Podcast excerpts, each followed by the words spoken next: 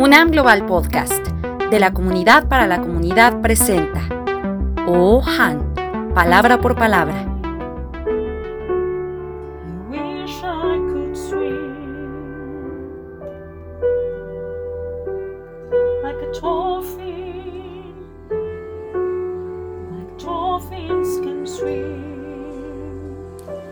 Desde su ventana, la escritora Fang Fang puede ver las calles vacías. El silencio se impone en Wuhan, una ciudad de 9 millones de habitantes. Escribe desde el 25 de enero de 2020 una bitácora del confinamiento, el encierro, la lucha de los ciudadanos para sobrevivir en esta batalla contra un virus nuevo.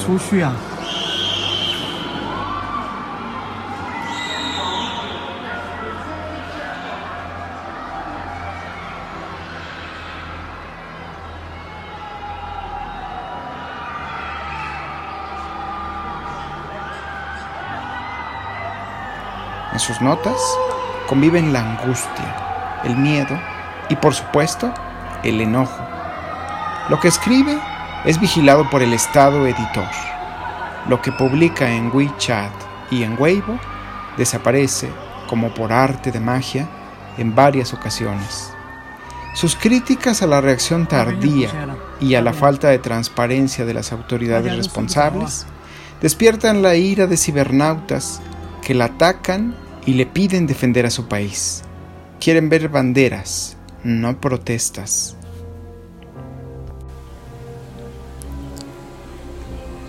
No me cabe la menor duda de que veré o escucharé más noticias horribles en los días venideros. El video que más me ha costado ver hoy ha sido un corte en las noticias donde aparecía una mujer siguiendo el coche fúnebre de su madre, gritando entre lágrimas. Su madre había muerto y ahora aquel coche llevaba sus restos. La hija no va a poder darle a su madre un entierro apropiado. Probablemente ni siquiera sabrá lo que harán con sus cenizas. La crónica de Fang Fang es un retrato de la arrogancia del ser humano y lo escribe con todas sus letras. No somos el centro del mundo. No lo somos. Un virus nos tiene cercados. Ante la crisis sanitaria, una comunidad se organiza. La comida no falta. Las brigadas de vecinos abastecen a quien no puede salir de sus casas. Los jóvenes que no se despegaban de sus celulares están en las calles, ayudando a quien lo necesita. Artistas chinos que radican en otros países envían ayuda.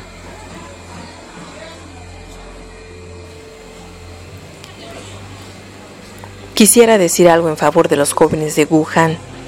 Decenas de miles de jóvenes voluntarios trabajan en primera línea para combatir la epidemia. Todos ellos lo están utilizando por su propia voluntad Utilizan plataformas de redes sociales como los grupos de conversación de WeChat para organizar y hacer virtualmente todo lo imaginable. No pueden ser más maravillosos.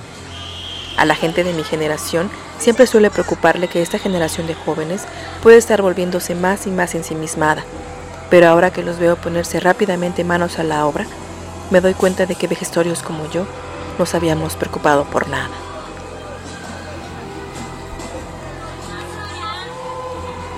La autora del diario de Wuhan, 60 días desde una ciudad en cuarentena, sabe que tiene que contarlo todo, y la reportera le gana la batalla a la reconocida novelista. Desde el encierro pregunta a sus amigos médicos, académicos, familiares y vecinos lo que ocurre en Wuhan.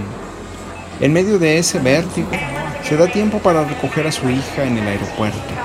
La lleva a su casa y de vez en cuando la provee de comida que ella misma prepara.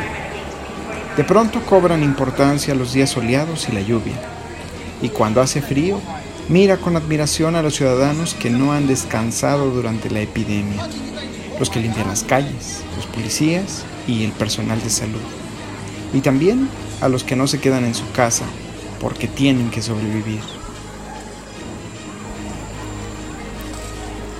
Le he preguntado a la vendedora si no tenía miedo de contagiarse al seguir con la tienda abierta durante la epidemia. Y me ha respondido con toda sinceridad. Tenemos que seguir viviendo. Y tú también.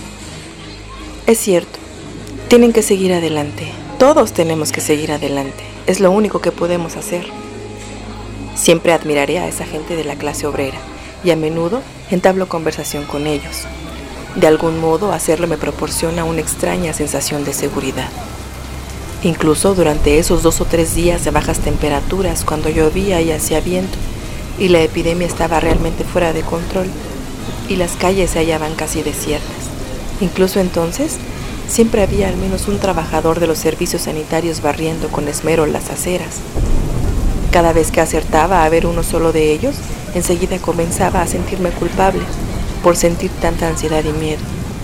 Me basta con apenas verlos para recuperar de inmediato la calma.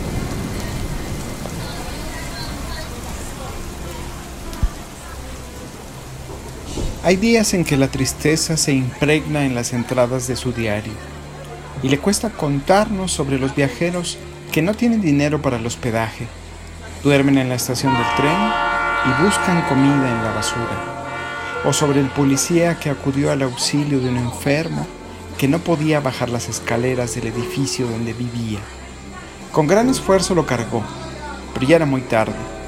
Murió en sus brazos. Fang Fang no se rendirá, aunque sabe en qué país vive. Anota en su diario, estoy como un pájaro asustado.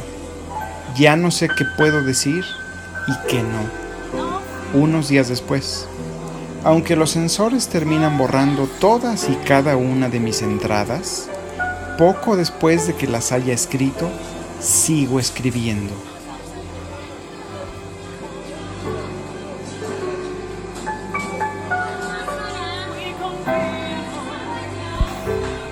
Voces, Fernanda Reyes y Fabiola Méndez. Guión, Daniel Francisco. Edición Nayeli Manuel.